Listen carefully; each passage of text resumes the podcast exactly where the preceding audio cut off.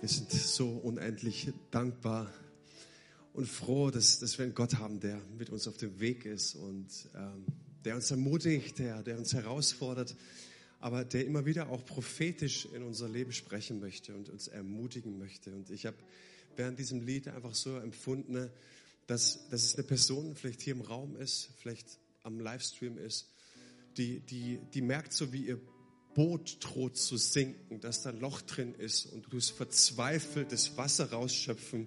Verzweifelt versuchst du das Wasser rauszuschöpfen, dass es ja nicht sinkt, ja nicht sinkt. Und ich hatte so empfunden, ne, dass Gott sagt, lass es sinken. Weißt du, dieses Meer ist das Meer meiner Gnade. Und weißt du, es gibt so viele Menschen, die immer wieder versuchen, an ihrem Leben festzuhalten an, dem kleinen, an der kleinen rostigen Münze, die wir haben. Das ist unsere und der, an der halten wir verkrampft fest, obwohl es sagt, hey Gott, ich will dir Neues geben. Und ich weiß nicht, in welcher Situation du gerade dran bist. Vielleicht gibt es Situationen, von denen du denkst, das ist unmöglich, Gott. Er will mir was wegnehmen. Hier bricht irgendetwas zusammen. Und der ermutigende Spruch für dich lautet, hey, lass los. Bei Gott wird es immer so sein, was du loslässt, dafür bist du frei, Neues zu empfangen. Vater, und ich bete von ganzem Herzen, wenn es auf eine Person oder mehrere Personen zuspricht, Herr, dass du uns nahe kommst, dass du als Daddy kommst und uns das erklärst, uns in die Arme nimmst und sagst, hey, ich bin für dich da. Und du darfst getrost alles loslassen. Ich streite für dich. Ich kämpfe für dich. Ich erhebe meine Stimme für dich, weil du mein Kind bist. Vater, wir danken dir, dass wir dir alles in allem vertrauen dürfen. Auch jetzt ganz besonders für diesen Gottesdienst bete ich, dass dein Geist die Wohnzimmer, dieses Haus erfüllt, dass du sprichst, Herr, dass Feuer, Leidenschaft für dich neu erweckt wird, weil du ein Gott bist, der eine Mega-Perspektive hat. Gerade jetzt in dieser Zeit in Jesu Namen. Amen. Amen. Skript ist immer gut mit dabei zu haben. Hey, wir, wir machen weiter in unserer Predigtreihe Liebe deinen Alltag. Und ich weiß nicht, wie es dir geht. Ähm, mach doch mal so eine Selbsteinschätzung auf einer Skala von 1 bis 10. Ne? Hilft es dir? Also hilft es dir tatsächlich dabei, inspiriert es dich, bekommst du praktische Schritte mit, wie du das, an was du glaubst, an was du hoffst, was dir Stärke ist, was du im Lobpreis jeden Sonntagmorgen besingst, dass du das tatsächlich auch in deinen Alltag tragen kannst. Was würdest du sagen?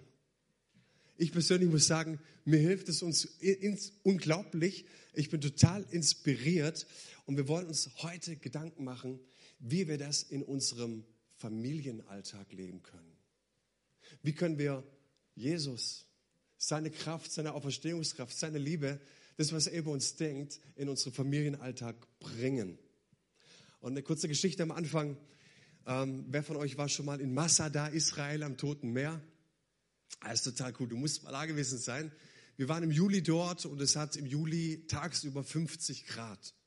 Nachts sind es so 38. Und du stehst da so vor diesem Merk, das ist eine Riesenanlage, das ist so eine Erhöhung äh, bei minus 400 und schaust nach oben äh, auf sozusagen Null. Und dort oben hat der einst König Herodes eine Festung installiert. Es ist sehr geschichtsträchtig, dieses Ding. Und naja, wir wollten auf jeden Fall dort hoch. Und es gibt zwei Möglichkeiten. Entweder du läufst den Weg entlang, 40 Grad, selbst um 4 Uhr morgens, oder du nimmst die Seilbahn, aber um 4 Uhr morgens hat die Seilbahn noch nicht auf. Deswegen sind wir hochgelaufen. Mein Schwiegervater war mit dabei. Es war, wie gesagt, heiß und wir wollten, Ziel war Sonnenaufgang auf Masada erleben. Mein Schwiegervater rennt vorne raus. Ich in meiner männlichen Ehre gepackt, wollte ihn nicht so weit davonziehen lassen, also ihm hinterher. Aber auf der anderen Seite, hey, deine Frau ist noch dabei, du bist Gentleman sein, auf sie warten. Ne? Naja, ich muss sagen, an diesem Tag hat die männliche Ehre gewonnen. Wir sind da hinterher marschiert und als wir dann oben waren, waren wir durchgeschwitzt, wir waren fertig, unsere Köpfe haben rot geglüht, du hättest sie von unten wahrscheinlich sehen können. Und naja, Sonnenaufgang haben wir gesehen, aber wir konnten ihn nicht genießen, weil wir einfach fertig waren. Dieser Weg hoch nach Masada. So ein starkes Sinnbild, wenn ich daran zurückdenke, auch für unseren Familienalltag. Manchmal zu verbissenes Ziel im Auge. Manchmal vernachlässigst du die Geschwindigkeit deines Partners, deiner Kinder. Du verlierst den Takt vielleicht. Manchmal könnte man sich auch mal überlegen, ob man den Weg ein bisschen mehr zelebriert oder sich gegenseitig anfeuern. Naja, wie dem auch sei, für mich ist dieser Weg hoch nach Masada ein ganz, ganz starkes Sinnbild für den Alltag. Wie geht es bei uns zu Hause, bei den Hinstons ab? Manchmal ist es laut, chaotisch, manchmal sehr strukturiert, manchmal leise, manchmal unstrukturiert, manchmal sehr, sehr laut, chaotisch. Manchmal verlieren wir die Nerven, manchmal haut Papa auf den Tisch und merkt dann, es war nicht so gut. Ähm, manchmal merken wir, wir übergehen manchmal unsere eigenen Kräfte. Wir müssten uns vielleicht mehr freisetzen, uns gegenseitig anfeuern. Manchmal merken wir, besonders meine Frau, die Nächte sind sehr, sehr kurz. Die Ausgleiche sind nicht so da. Und was ich euch sagen möchte, ist, wenn wir heute über diesen Familienalltag sprechen, würde ich niemals von diesem perfekten Zustand sprechen wollen, weil ich glaube, es ist normal. Und ich habe auch ganz besonders äh, im Blick, beziehungsweise habe natürlich daran gedacht, dass es Singles unter uns gibt, dass es andere Familienkonstellationen gibt, wie Alleinerziehende. Manche haben die Kinder aus dem Haus und manche müssen ihre Eltern, haben die Eltern wieder im Haus, um sie zu versorgen. Ne? Und trotzdem möchte ich sehr, sehr gerne speziell einfach mal meinen Familienalltag mit euch beleuchten, weil ich glaube, hey, bleib immer bei dem, wo du drin steckst, da kannst du wahrscheinlich auch am meisten drüber erzählen. Wir, egal wie unser Alltag aussieht, wir wollen uns immer als Jünger Jesu die Frage stellen, wie findet unser Glaube, also das, was uns Hoffnung gibt, was wir jeden Sonntag besingen, Ausdruck im hektischen Familienalltag? Wie können wir den himmlischen Vater in unserem Familienalltag repräsentieren? Wie können wir in unseren Beziehungen das Reich Gottes sichtbar machen? Weißt du, Jesus lädt Menschen ein, ihm nachzufolgen und er sagt, in dem Maße, wie ihr mir nachfolgt, ihr den Weg so gestaltet, wie ich es möchte, wird das Reich Gottes sichtbar werden. Seid ihr bei mir? Das ist Nachfolge. Ich möchte mit euch mal in den Psalm 25 schauen, Psalm, ein Psalm von David. Und ähm, ich lade dich ein, diesen Vers mal zu Hause dir wirklich zu Gemüte zu führen, ihn zu studieren. Hey, da ist so viel drin für dich persönlich erstmal. Du kannst ihn aber auch auf die Familie anwenden. Und was mich so unter der Woche so begeistert hat an diesem Psalm, ich lese mal den Vers 4 und 5 vor, dort betet der Psalmist, Herr, zeige mir den Weg, den ich gehen soll. Lass mich erkennen, was du von mir verlangst. Lehre mich in Treue zu dir mein Leben zu führen. Wow. Wenn du diesen Psalm 25 genau studierst, siehst du, da kommt ein Mann, natürlich kannst du es auch als Frau anwenden, natürlich kannst du es auch im Plural als wir anwenden. Ne? Da kommt jemand, der sagt, Gott, du hast den Weg und ich will von dir lernen. Ich will von dir bitten. Und in 22 Versen haben wir 21 Bitten. 21 Mal kommt dieser Mann, und ich spreche mal euch Männer an, der kommt nicht mit Gott, guck mal mein Gehaltszettel, guck, was ich alles bauen kann, guck mal, was ich alles für meine Familie, für meine Frau und alles Mögliche getan habe. Sondern kommt einer, der sagt, ich bin stark in auf die Knie gehen und Gott, ich brauche dich auf meinem Weg. Ist es deine Haltung als Mann, als Frau Gottes, sagen, zeige mir den Weg, den ich gehen soll. Lass mich erkennen. Lehre mich. Du bist der Teacher. Ich vertraue dir, ich hoffe auf dich. Und was dreimal vorkommt, vergib mir, meine Schuld ist groß. Und am Anfang und am Ende setzt dieser Psalmist eine Klammer und er sagt, hey, lass mich nicht zu Schanden gehen. Mit anderen Worten, lass mich nicht versagen, weil er weiß, auf meinem Weg lauern so viele Gefahren, gerade im Familienalltag. Und er hat dieses Ding, dieses Ende von all diesem Macho-Gehabe. Hey, ich weiß Gott, ich kann versagen, aber bitte lass mich, lass es nicht so weit kommen. Welche Wege, Gott, willst du uns führen? Und wenn ich in meine Bibel schaue und Gott frage, Gott, wie, wie denkst du über unsere Wege? Dann sehe ich so zwei Hauptrichtungen, wenn Gott über unseren Weg nachdenkt. Den einen lesen wir im Psalm 23, da betet David auch, du führst mich durchs dunkle Tal. Und es ist so großartig zu wissen, Gott, wenn alles drunter und drüber geht, wenn wir uns gegenseitig aus den Augen verlieren, wenn es zu chaotisch ist, wenn es stressig ist, Gott, du führst durchs dunkle Tal durch. Du bist mit uns auf dem Weg. Und dieses Bild des Hirten im dunklen Tal ist es. Er hat seinen Hirtenstab die Schafe sehen nichts, sie haben keine Perspektive, aber sie hören. Und wenn er auf felsigem Untergrund läuft, dann klopft er auf den Boden. Und die Schafe wissen, ah, da ist der Hirte. Ich höre ihn und ich laufe ihm durch, obwohl ich keinen Meter sehen darf. Aber wisst ihr, was die Challenge ist da drin? Viele Familien, viele christliche Ehen haben verstanden, dass das alles ist. Das heißt, ich mache mein Ding, ich heirate, wen ich will, ist doch mir wurscht egal, die hat einen netten Hintern und wackelt damit schön und singt ab und zu ein paar christliche Lieder. Come on, die muss schon richtig sein. Ich mache einfach mein Ding und wenn das Leben falsch läuft, dann habe ich eine Lebensversicherung. Psalm 23, der Herr ist mein Hirte, er wird mir nichts mangeln lassen, er führt mich durchs dunkle Tal. Baby, das ist nicht die Perspektive Gottes. Ja, das stimmt. Gott führt uns durchs Tal und es ist ein versöhnlicher Gedanke. Aber Gott sagt uns an allen Ecken und Enden an der Bibel, hey, ich habe Perspektive für euch. Und er sagt hier, zeige mir den Weg. Er sagt nicht, lass mich dein Klopfen hören. Zeige mir die Perspektive, die Gedanken, die du über uns als Familie und Ehepaar hast. Jedes Ehepaar, das zu mir kommt als Hochzeitsredner, dem stelle ich die Frage, ob sie Christen sind oder nicht.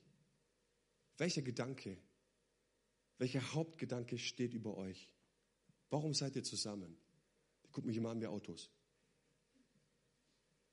Hey, was ist das, warum ihr zusammengekommen seid? Äh, ja, wir wollen heiraten und Kinder kriegen und ein Haus bauen. Come on, da gibt es mehr. Was ist es?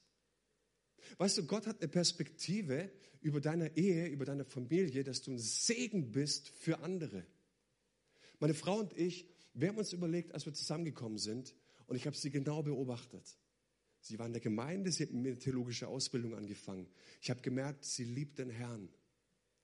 Und ich habe gespürt und gesehen, hey, diese Frau will Reich Gottes sichtbar machen. Diese Frau will Gemeinde Jesu bauen und wir haben uns, wir haben uns angefreundet. Ich bin zu meinem Pastor gegangen. Ich habe ihn gefragt, Pastor, was denkst du über diese Frau? Du weißt vielleicht ein bisschen mehr als ich über diese Frau. Was glaubst du, funst es?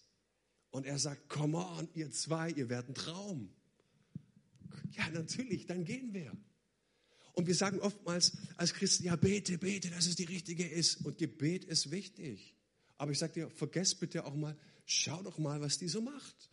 Wie lebt die? Schau sie im Lobpreis an. Sitzt sie nur da oder betet sie den Herrn an? Wie geht sie mit ihren Finanzen um?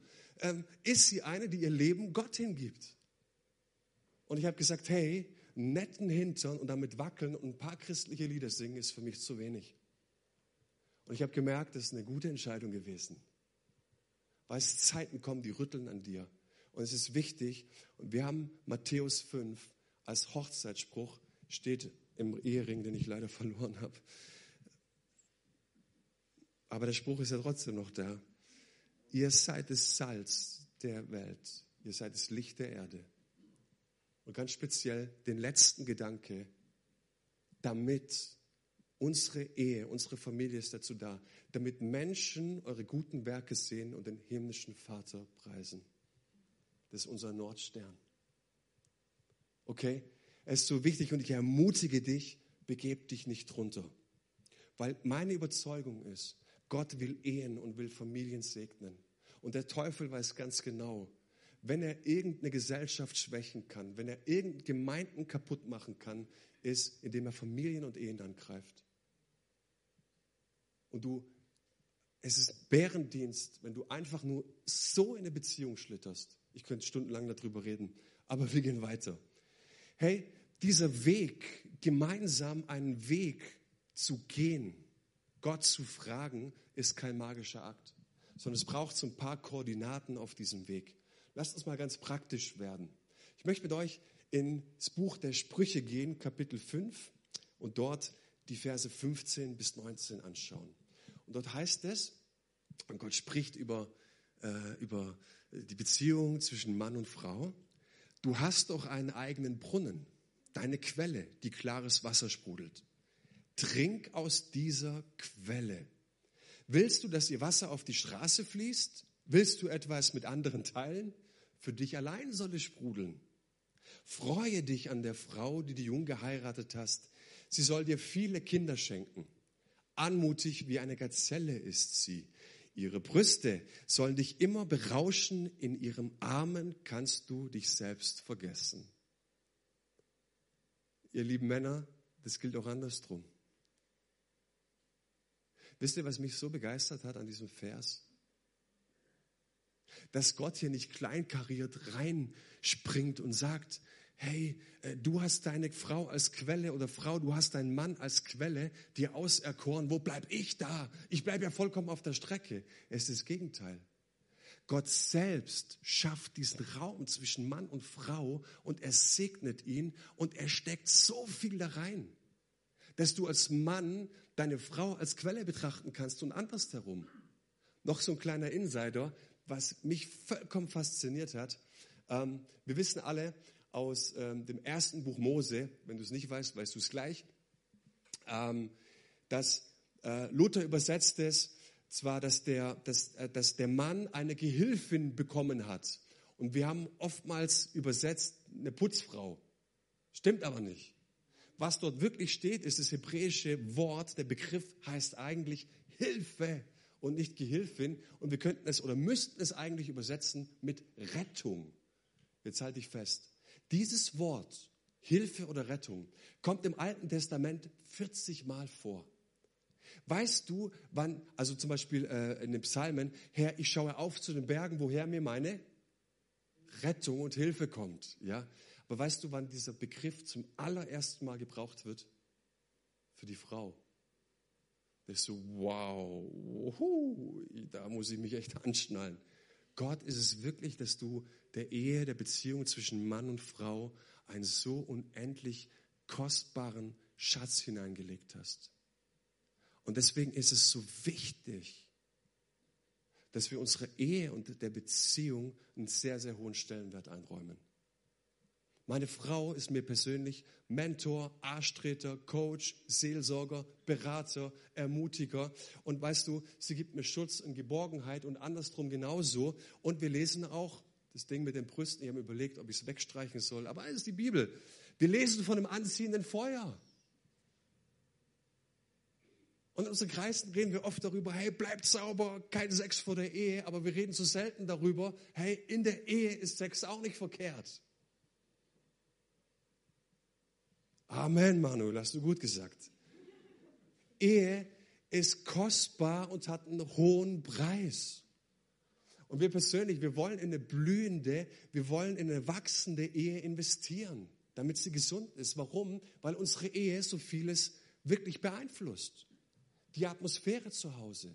Es beeinflusst unsere Kinder. Mit welchem Bild von Ehe kommen Kinder in Berührung? Ähm, mit, mit welchem Bild kommen, kommen kommen Kinder, wie, wie ich mit meiner Frau umgehe, in Berührung. Versteht ihr das?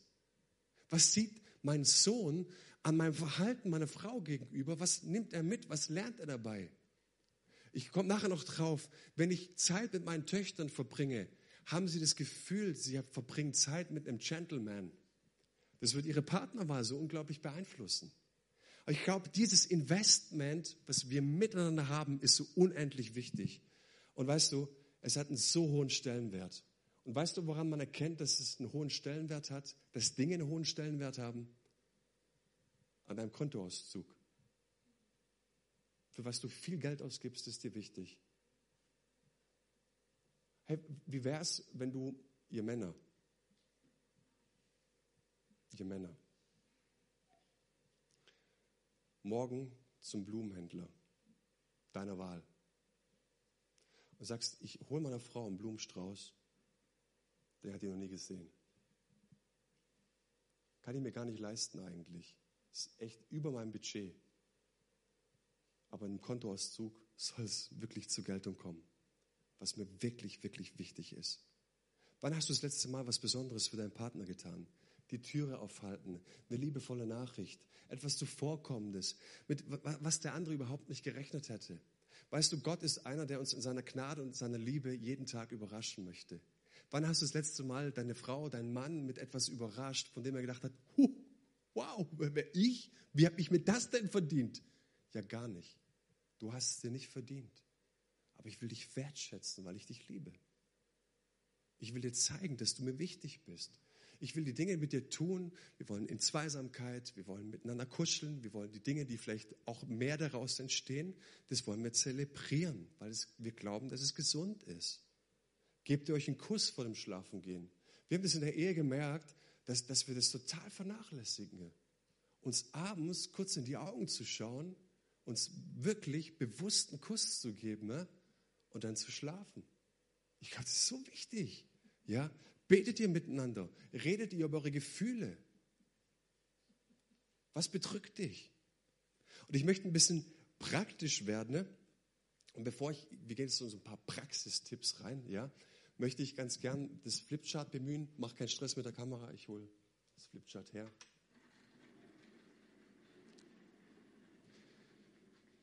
Vielleicht kennt ihr das noch von der, von der Oma oder bei meinen Großeltern zu Hause. Wir hatten immer so eine, so eine Uhr mit so einem Pendel drin.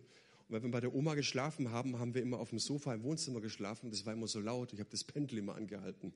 Hat sie sich furchtbar aufgeregt. Ähm, aber das Pendel das zeigt uns was ganz Wichtiges. Also, ich mal mal die Uhr von Oma. Okay, so sah die ungefähr aus. Das hier ist die Uhr und da dran ist dann einfach ein Pendel. Kennen wir alle, oder?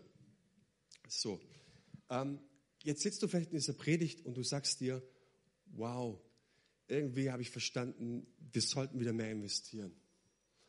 Ähm, mir geht es oft so, du hörst über den Schabbat, du hörst über Minimalismus und dann gehst du raus und sagst, ja, ich muss den Schabbat halten. Ja, Minimalismus ist gut. Ja, mehr Gott lieben, mehr Zeit verbringen mit Gott, mehr Zeit verbringen mit den Kindern. Und dann merkst du irgendwie, deine Woche ist vorbei. Du schaffst es gar nicht. Weißt du, ich habe gemerkt, jedes Mal, wenn du von irgendwas so mega begeistert bist, dann schlägt das Pendel zwar aus und es ist schön, dass es zeigt, dass du am Leben bist, dass du in Bewegung bist. Es ist mega. Aber jedes Mal, wenn ich meine Frau sage, Schatz, ab sofort, wirklich, ab sofort, jeden Tag, denn du musst nie wieder, nie wieder, ja, sagen, dass der Müll raus muss.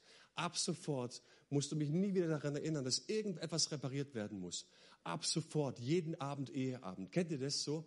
Äh, auf einmal wollen wir, weil wir glauben, dass es wichtig ist und das Pendel schlägt aus. Wir haben aber vernachlässigt, dass wir was kaputt schlagen. Und dann merken wir, dass wir nach zwei, drei, vier Wochen, bei mir nach drei, bei dir vielleicht nach sechs, merkst du, irgendwie kommt der Schlendrian wieder rein. Die Frau sagt, hey, Schatzi, Müll rausbringen, Zahnpastatube, kannst du dich erinnern? So, und weißt du, du hast hier ein Versprechen gegeben, ne? Und jetzt geht das Pendel in die andere Richtung und dann checkst du, dass du hier auch wieder was ausschlägst, weil es verletzt. Klammer auf, ist genau dasselbe in der Church. Leute kommen und sagen uns, wir wollen Reich Gottes bauen, coole Gemeinde, come on. Und dann schlägt das Pendel hier wieder aus. Weißt du, was wir gelernt haben, was ich immer mehr lerne, je älter ich werde, dass es gesund ist, dass das Pendel sich hier drin bewegt. Dass, wir, dass es nur so weit ausschlägt, dass es gesund ist. Deswegen ist es wichtig, dass wir viel miteinander reden, viel miteinander kommunizieren und dass du jetzt nicht nach Hause läufst und sagst, ich muss die Welt wieder erobern. Und soll ich dir was sagen? Manche Leute sagen, naja, ähm, ich will völlig im Einklang leben. Ich will völlig in, in der Balance leben. Am liebsten sollte es so aussehen. Aber soll ich dir was sagen? Wenn dein Pendel so aussieht, bist du tot. Oder du bist Buddhist. Dann bist du völlig im Einklang mit allem im Nirvana. Aber das, dass es ausschlägt, ist ganz normal. Die Frage ist nur, schlage ich damit was kaputt oder bleibe ich in einem Rhythmus? Ist mir so, so wichtig mit allem, was ich ähm, jetzt sage, weil jetzt kommen so ein paar praktische Tipps, okay? Also, das Bild habt ihr? Gespeichert. Das ist übrigens äh, ein Bild von Patrick Knittenfelder. Wir nehmen gerade ein Buch in der Kleingruppe durch, Lifestyle Jüngerschaft. Ganz, ganz tolles Buch, kann ich nur empfehlen. Ne? Und da lernt man unter anderem solche Dinge.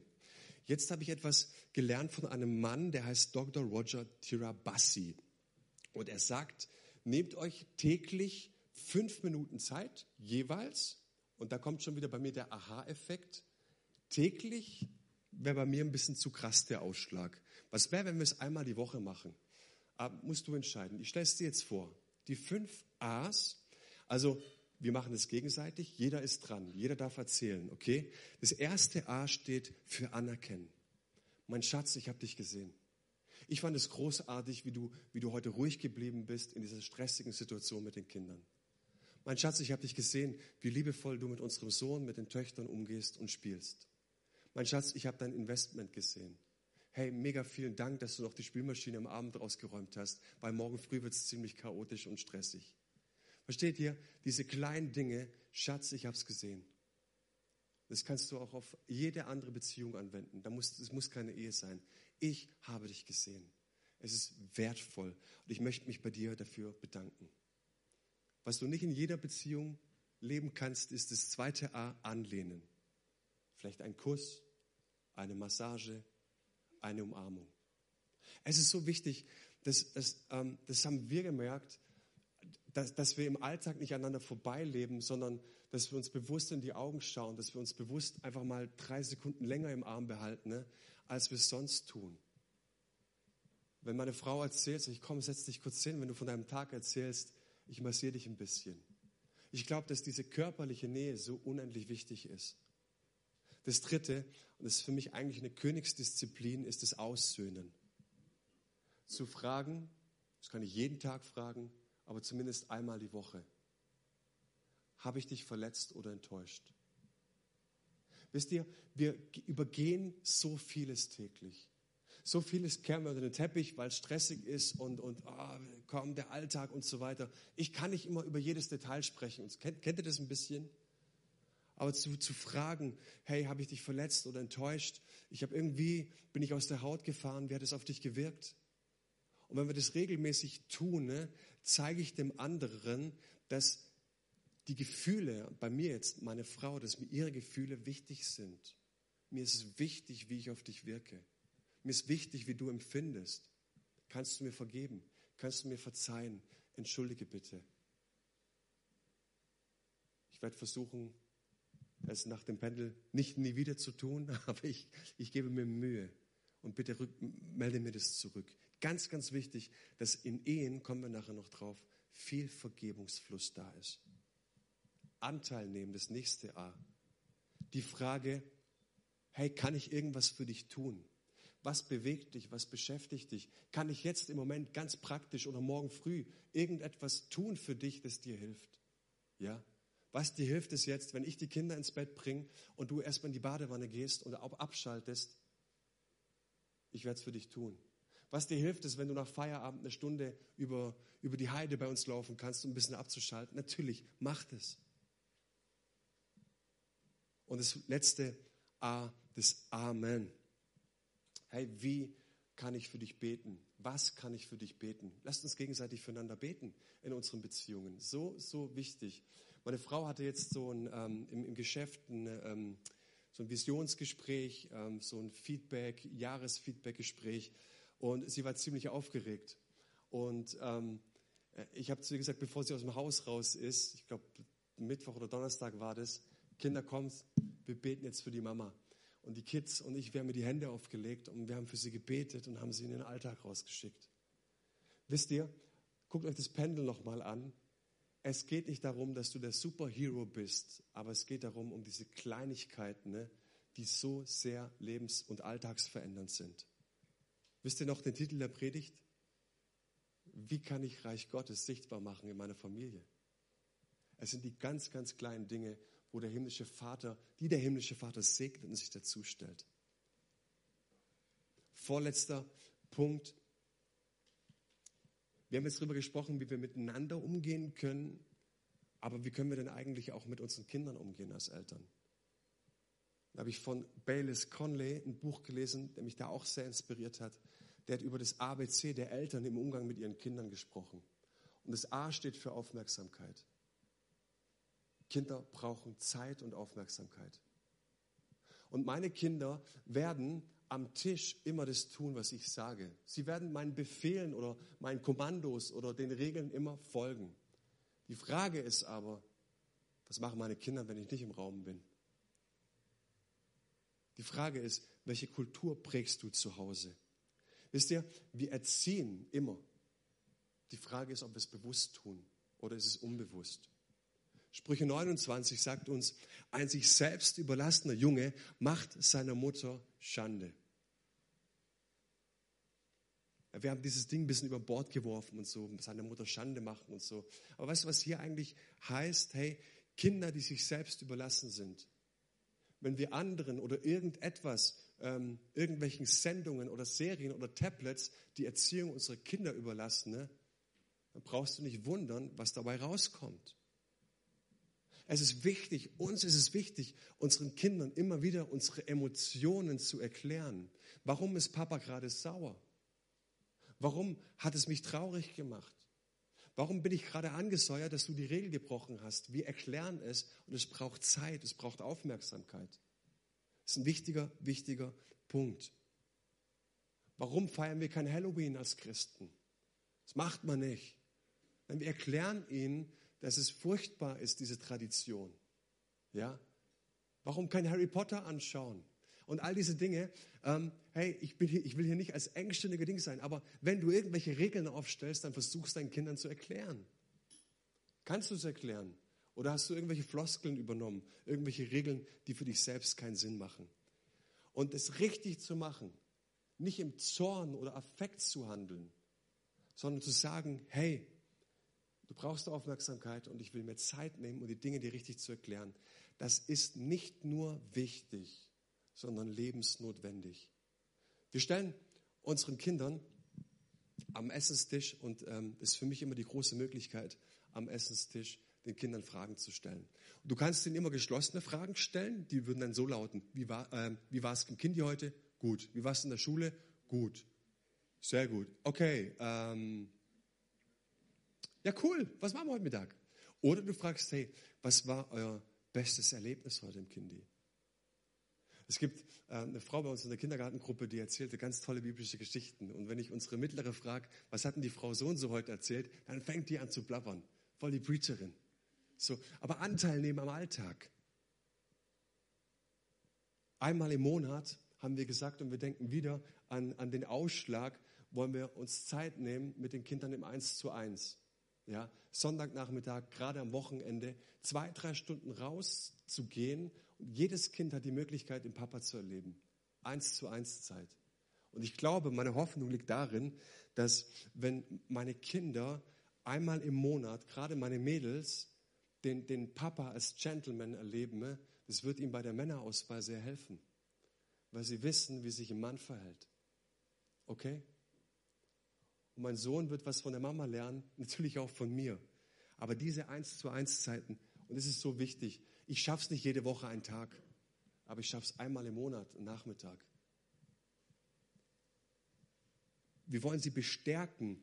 Erzieh deinem Knaben seinem Wege gemäß. Er wird nicht davon weichen, auch wenn er älter wird, heißt es in den Sprüchen. Bestärken in dem, was die Kinder stark macht. Und wenn wir uns Zeit nehmen und die Kinder beobachten, sehen wir ihre Talente, ihre Fähigkeiten, ihre Begabungen. Die sehen wir jetzt schon. Und sie darin zu bestärken und sie stark zu machen und zu sagen, wie kann ich dich fördern? Wie können wir dich selbst darin entwickeln? Unsere größte ist eine kreative Leaderin, das sehe ich jetzt schon. Nicht, weil der Papa das so will. Die geht einen völlig anderen Weg als der Papa. Aber ich weiß, egal wo sie hingeht, es wird eine kreative Leaderin sein und ihr das zurückzuspiegeln, sie darin stark zu machen und zu sagen, ja, sie ist echt leider, ja, oder echt so stark wie ihr Papa. Ja, ich sehe mich immer wieder in ihr. So, aber was wir unseren Kindern ersparen wollen, dass sie mit 25 in der Kirche sitzen und der Pastor spricht davon, was ist dein Why? Und die schauen in die Decke und sagen, was redet der? Die können es jetzt schon entdecken und es braucht Zeit. Bestärke deine Kinder in ihren Stärken. Melde ihnen immer wieder zurück, was sie gut machen. So ein Riesenunterschied. Und das C steht für christlich. Wir wollen unsere Kinder im Glauben erziehen. Wir wollen uns als Eltern in sie investieren. Und was sie an uns lernen sollen, ist, dass wir für sie beten, dass wir Gott lieben, dass wir Gott an die erste Stelle in unserer Familie stellen. Das ist wichtig. Wir lernen unsere Kinder, das Haus Gottes zu lieben. Das Haus Gottes ist eine Lebensversicherung für unsere Kinder. Weil ich weiß, dass meine Kinder später hier irgendwann mal bei den Rangern an irgendeinem Lagerfeuer ihr Leben in Jesu Hände legen werden. Meine Hoffnung ist, dass meine Kinder hier irgendwann ins Taufbecken steigen. Meine Hoffnung ist, dass nicht vor den Altar, wir träumen von einem anderen Gebäude, aber dass meine Kinder irgendwann mal in diesem Gemeindekontext vor den Altar treten. Es ist meine starke Hoffnung. Und ich glaube, dass wenn wir Kinder lehren, hey, die Kirche ist Family, die Kirche ist Zusammenhalt. Und wenn das alles hart auf hart kommt, ist die Kirche der Ort, der euch hält, bei der ihr euch fallen lassen könnt. Hey, wie wichtig es ist. Und wir wollen das lernen.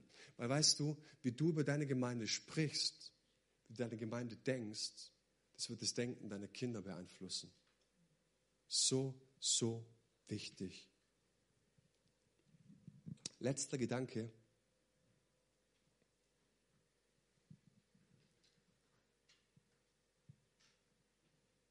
Für mich gilt ein ganz wichtiger Grundsatz.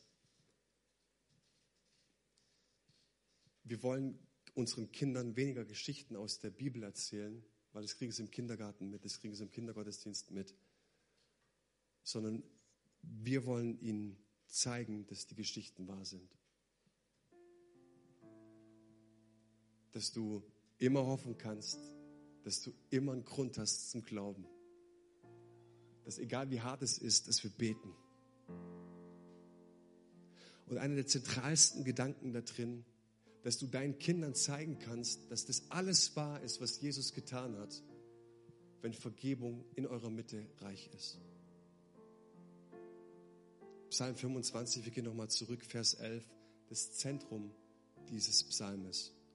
Mach deinen Namen alle Ehre her. Vergib mir meine Schuld, denn sie ist groß. Wow. Weißt du, Ehe und eine gute Ehe besteht aus Zweien, die vergeben können. Der Hebräerbrief sagt, pass auf, dass in deinem Herzen keine bittere Wurzel wächst. Pass auf, dass in deinem Herzen nicht irgendwas gedeiht, was dich bitter macht, was dich sauer macht, was dich enttäuscht, was dein, dich deinem Partner den Rücken zudrehen lässt. Pass auf. Und weißt du, was ein gutes Anzeichen ist? jedes Mal, wenn du diskutierst und streitest, es soll ja vorkommen in guten Ehen, dass wir uns das aufs Butterbrot schmieren, was irgendwann mal vor Monaten passiert ist. Und wir sagen, du hast immer oder du machst nie. Und weißt du noch, was du vor zwei, drei, fünf, sechs Wochen getan hast? Und dann zählen wir auf. Eins, zwei, drei, vier. Das Waffenarsenal ist geladen. Dann bam, bam, bam, bam, bam, bam. Und du denkst so, hey, cool mega cool, ich habe gewonnen. Was aber nicht verstanden hast, dass du verloren hast. Dass es eigentlich nur zeigt, dass du ganz schlecht im Aussöhnen und Vergeben bist.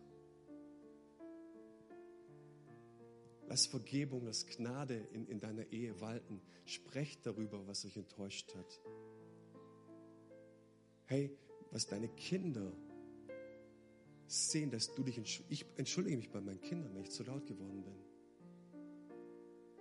Meine Kinder sehen, wie ich mich bei meiner Frau entschuldige. Meine Kinder sehen, wie meine Frau sich bei mir entschuldigt. Meine Kinder sehen es, dass wir Diskussionen abbrechen. Das sehen sie. das ist für mich die stärkste Evangelisation, die sie erleben werden und können. Und allerletzter Gedanke, wir sind immer noch bei der Vergebung. Gott ist ein verzehrendes Feuer. Er ist heilig. Und er sagt uns im ersten Petrusbrief, ich bin heilig und ihr seid heilig sein. Ein reines Herz vor Gott zu haben, ist die stärkste Waffe für deine Kinder, weil deine Kinder spüren und sehen, dass du rein vor Gott bist. Seid ihr bei mir? Wie steht's um dein Herz, deine Beziehung zu Jesus? Dass du ihm vertraust von ganzem Herzen, dass du auf ihn hoffst, dass da nichts zwischen dir und deinem Herrn steht. Er ist so eine mächtige Waffe in der Erziehung, im Alltag mit unseren Kindern und der Familie. Und bevor wir jetzt in den Lobpreis gehen und unserem Herrn antworten, möchte ich dir Gelegenheit geben, vor das Kreuz zu kommen. Was steht zwischen dir und Gott? Wo sind vielleicht unreine Gedanken? Was steht zwischen dir und deinem Partner? Konflikte, Situationen, die dich vielleicht wirklich, die dir Mühe gemacht haben. Dinge, von, von denen du wirklich glaubst, dass, dass sie dich einfach mehr runterziehen. Dinge, von denen du spürst und beobachten kannst, da entsteht immer mehr eine stärkere, bittere Wurzel. Was ist es? Lass doch gemeinsam jetzt in diesem Lobpreislied diese Zeit nehmen, um vor Gott zu kommen, vor ihm auszusprechen vor ihm zu sagen, Gott, das ist meine Schuld, das ist meine Sünde, das steht zwischen mir und meiner Frau, meinem Mann, das steht zwischen mir und dir, mein Herr. Bitte vergib es mir. Weißt du, das Unterhemd, das muss in die Waschmaschine. Es reicht nicht, einfach nur ein bisschen vor der Waschmaschine mit deinem Unterhemd zu wedeln. Davon wird es nicht sauber. Komm on, lasst uns echt vor Gott reden. Ne? Und ich möchte euch dann Vergebung zusprechen nach diesem Lobpreislied.